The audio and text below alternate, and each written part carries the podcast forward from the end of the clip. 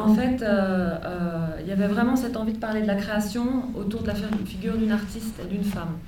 Et, j'ai appris le nom pour la première fois de Karen Dalton par Philippe Auberson, qui est un de mes amis ici, qui est musicien, qui en a fait aussi des projets avant, et qui m'a parlé d'elle. Et je ne connaissais pas du tout cette personne, mais je, je voulais avoir une figure de femme, une figure d'artiste et puis être en dialogue et parler de ces questions-là. Ça, c'est le début. Et effectivement, comme dans le film, je le dis, bah, j'étais, euh, il m'en a parlé, j'ai oublié son nom, et après j'étais dans le, dans le, bus à Genève, et par hasard, j'ai entendu, euh, voilà, sur mon, sur mon téléphone, j'ai plein de musique, et voilà, d'un coup, il y a sa voix qui est venue, et c'est la dernière chanson qu'on, entend dans le film, Sweet, Substitute. Et puis j'ai entendu cette chanson, j'ai regardé le nom, et je me suis, voilà, j'ai fait le lien avec euh, ce que mon ami m'avait m'avait dit. Et puis j'ai commencé à enquêter. Et voilà, ça c'était le début, début, et c'était il y a euh, trois ans et demi. Et puis après, ben, on a, avec Carmen, on a travaillé ensemble sur euh, plusieurs projets, euh, plutôt pour l'art, assez petits, mais où on a noué une grande complicité. Et, et, on s'est mis à vraiment travailler ensemble la préparation du film parce qu'il y avait vraiment cette idée de créer des surprises tout de suite d'avoir une, chose kaléidoscopique dans le film. Donc très inventive. Donc euh, je ne sais pas si tu veux dire quelque chose là-dessus. Euh, peut-être que ça, ça, ça, vient aussi de tes recherches qui font que on s'est vite rendu compte que c'était impossible de faire un portrait, un portrait de cette femme et qu'il fallait trouver euh, différentes formes, qu'il fallait la raconter sous différents angles et que finalement peut-être que toi, en tant qu'artiste, il y avait aussi ce, besoin, ce désir de questionner, euh, d'amener voilà, des choses qui t'appartenaient aussi à qui t'appartenaient et qui appartenaient à ton travail. Et à partir de là, c'est aussi de ça qu'est né le fait qu'on a, eu plusieurs supports, euh, vidéos, films. On a eu envie de travailler avec euh, différentes matières parce que voilà, il y avait besoin de, dire c'est, c'est, pas un portrait en fait, c'est trop complexe ce personnage-là, en tout cas, était, nous a échappé aussi tout au long d'une manière. Bah, il y, y, a effectivement, comme je le dis, il n'y a, y a, quasiment rien sur elle. Il y a une petite poignée de minutes de, de films. C'est une équipe de télévision française, France Télévisions, qui est venue la filmer euh, dans les années 60. Il y a 3-4 photos, il n'y a pas d'interview, il n'y a rien. Donc c'était un peu comment inventer de la matière, euh, faire des mises en scène, mais enfin pour l'incarner, mais parler de cette question de la créativité. Et, pour moi, elle incarne vraiment plusieurs choses. Il y a vraiment cette, euh, cette histoire d'urgence liée à la création, cette utopie aussi, c'est jusqu'où on est prêt à se cramer, jusqu'où on peut aller pour créer. Est-ce que ça en vaut la peine? Après, qu'est-ce qu'on a à transmettre? Qu'est-ce qui reste après quand on n'est plus là? Est-ce que, est-ce que tout ça, ça vaut la chandelle? Elle incarne ces choses-là. Il y a l'idée aussi que c'est une femme et qu'elle a tout perdu et, que c'est dur. Et, que cette question de la, féminité aussi dans le travail, qui, est aussi dans la construction même, parce qu'il y a énormément de femmes, euh, enfin là on n'est que des femmes. Et, bah, il y a l'étalonneur qui est génial, Robin Erard que j'embrasse, qui a fait un super boulot, qui est un homme, il y a lui, qui a... Mais, il y a beaucoup de femmes qui participent à ce projet, donc c'est bon, c'était pas délibéré, mais il n'y a pas de hasard. Et puis, euh, ben, on parlait avant de, des différentes formes. C'est vrai qu'on s'est dit, euh, ben, pour parler de, ces questions-là, de cette créativité-là, ben, chaque caméra a une fonction précise. Euh, il y a la caméra principale, il y avait la mini DV qui était pour des choses un peu plus étranges, plus trachées comme ça. Il y avait le téléphone portable que moi j'utilisais presque comme une sorte de journal intime, euh, le Super 8 pour des images beaucoup plus poétiques. Donc chaque format d'image, enfin, caméra et format d'image incarne un langage qui dialogue à l'intérieur, donc a une fonction vraiment précise, a été utilisé de façon très précise. Mais on a aussi vraiment, avec Malika, aussi beaucoup, beaucoup organisé le, voyage en amont. Euh, tout était hyper prêt euh, toutes les choses qui sont fabriquées, pour laisser la place à... On a eu beaucoup de surprises. Euh, et puis, euh, bon, si je parle de cette façon de travailler là, au montage, il y a eu aussi énormément d'écriture. Enfin, les, les, liens entre les images. Donc ça s'est fait autant, ce jeu-là, au tournage, avec les différents supports, mais aussi au montage. Il y a d'abord eu un premier montage euh, qu'Emmanuel a fait avec, euh, avec une Avec Émilie Morier. Donc on a fait une première étape. Et puis quand je suis arrivée, on est reparti du projet vraiment initial. On a pas mal rediscuté notre première soirée qui a duré, qui a duré, qui a duré longtemps. On a rediscuté de, l'essence même du film, de ce qu'Emmanuel voulait, de ce qu'elle cherchait dans ce film. Et à partir de là, on a voilà, on est reparti de la base en fait, on est reparti du projet tel qu'il a été euh, posé, euh, imaginé au départ euh, entre Emmanuel, Carmen et Malika.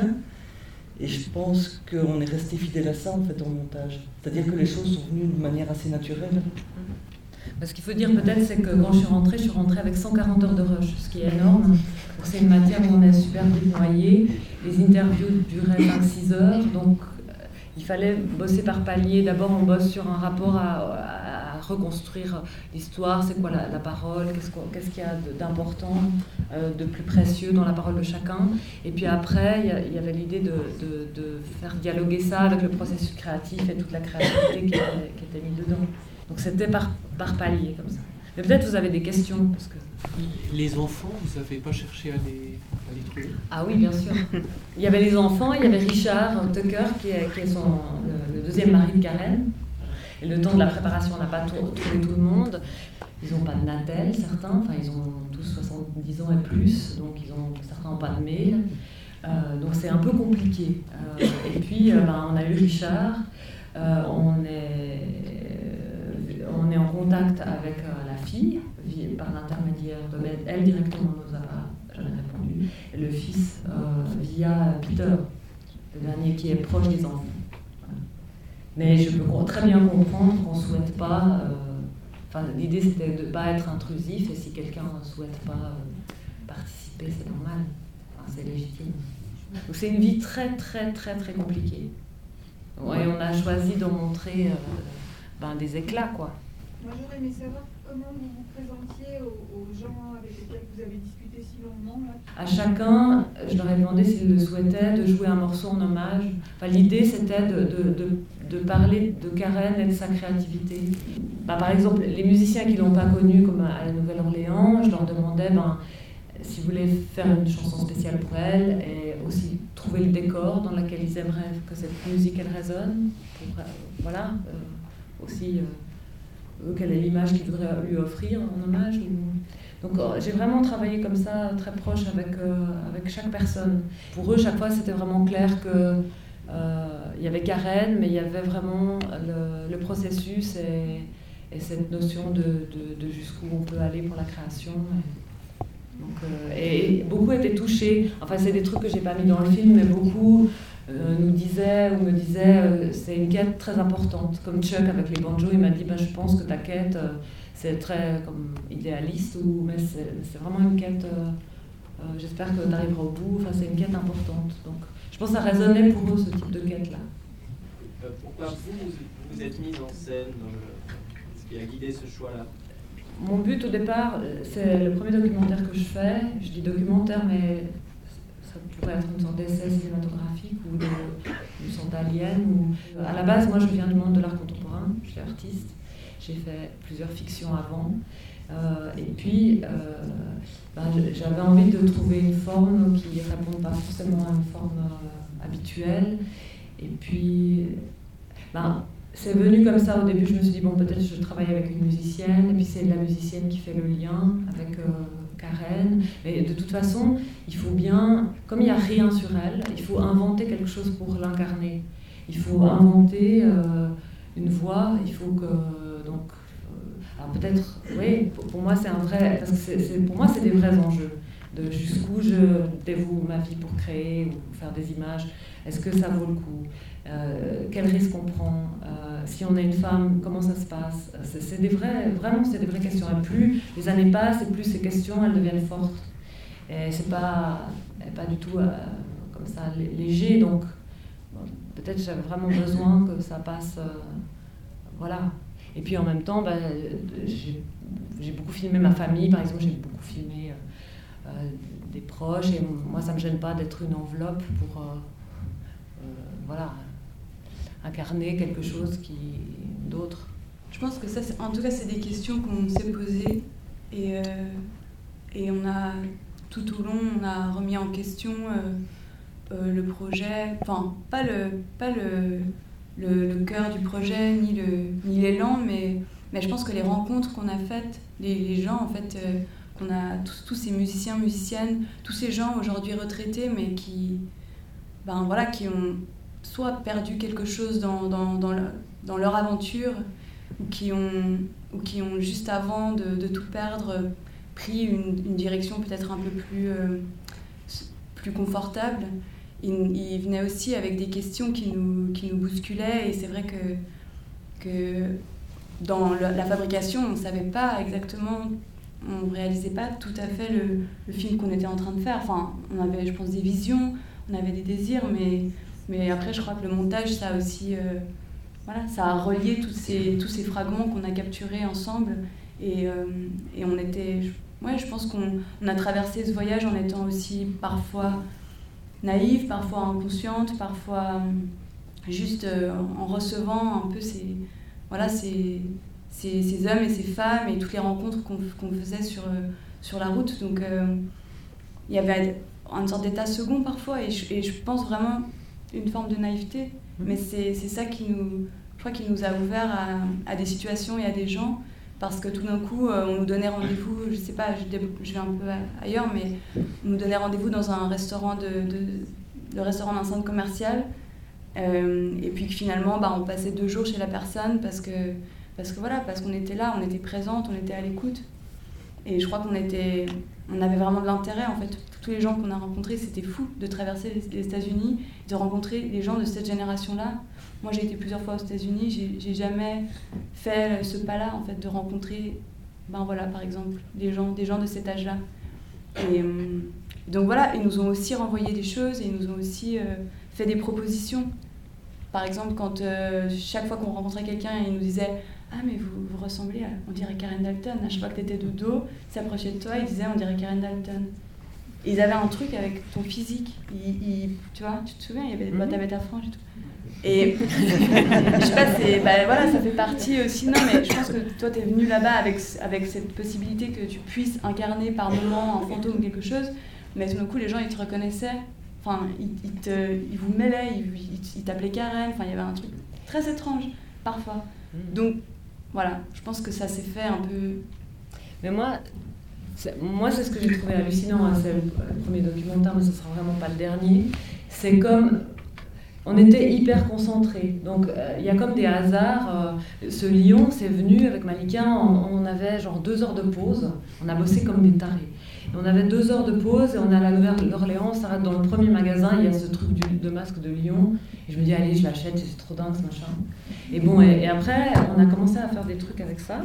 Euh, bah, ma chambre d'hôtel, c'était la, la, chambre de conférence. Donc on s'est dit, allez, on va faire une conférence avec. Euh, enfin, les choses, voilà. Et puis, le dernier hôtel, il y avait cette fresque avec ce lion qui enlace cette femme pour la Enfin, voilà, c'est pas, c'est pas de la fiction, mais c'était hallucinant. Il y avait plein de sortes de coïncidences, comme si les choses, elles s'imbriquent. C'est magique. Et les gens, ils nous ont invités à des fêtes. Enfin, au départ, certains étaient peut-être réticents. Finalement, ils passaient trois jours avec nous alors que euh, c'était prévu deux heures. Enfin, il y, a eu cette chose de hyper concentration qu'on qu a vécue. Et il y a cette chose qui m'a halluciné, c'est qu'on était trois femmes dans l'équipe, on a fait 8000 bornes à peu près, et que tout, tout était notre terrain de jeu. On n'a jamais demandé une autorisation, on n'a jamais... Aussi parce que je pense qu'on est... Il y a un côté où on devient les invisibles. Et c'était pour le coup un avantage, parce que personne, euh, si on est trois meufs avec du mini matériel, nous prend au sérieux. Et du coup, en fait, ça permettait aux gens d'oublier qu'on était là ou, ou, aux gens de permettre euh, de travailler. Donc, je, voilà, c'était. Euh, enfin. c'est un, un, avantage d'un grave inconvénient. Mais je trouvais que c'était assez frappant, ça. Et comment vous avez introduit cette euh, dimension road movie Il y avait beaucoup de choses qui étaient écrites, beaucoup de choses étaient préparées pour laisser place à, justement. Et puis, ben, on, a beaucoup filmé tout le temps. Donc, euh, il y avait cette idée de retracer euh, ce voyage comme un périple. C'était très intense. C'était 33 jours, mais c'était euh, sans arrêt. Dans, moi, j'ai trouvé ça magnifique, c'était un, une sorte d'ébullition pendant 33 jours, de réfléchir toujours à comment quel est le prochain pas. Même si les choses étaient préparées, mais on a travaillé non-stop. Enfin, il y a une sorte de chose, c'est hors du. Je sais pas, c'est exceptionnel. Après ce processus de recherche et la découverte de Karen, est-ce que tu as une conclusion à tes questions posées au départ?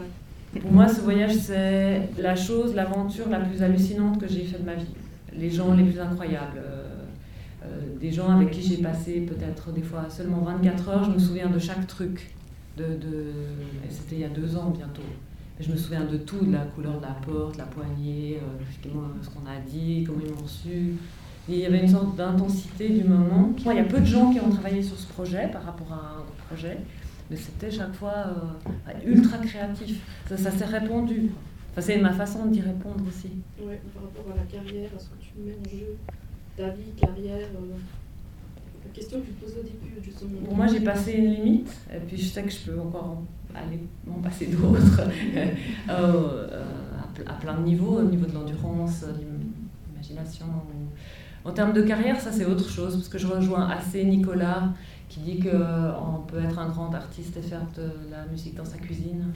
Euh, je veux dire, pour moi, ça c'est un peu l'idée du succès, c'est ce qui m'intéresse le moins, mais, mais par contre, euh, l'idée de comment, comment on transforme des idées, on les matérialise, on les transmet. Euh, pour moi, pour ce projet, c'est des collaborations que j'aurais jamais même pu espérer dans ma vie, tellement je trouve qu'elles sont profondes et riches. Donc je réponds en tout cas jusqu'à maintenant, euh, enfin, avec une, je suis extrêmement heureuse de cette aventure.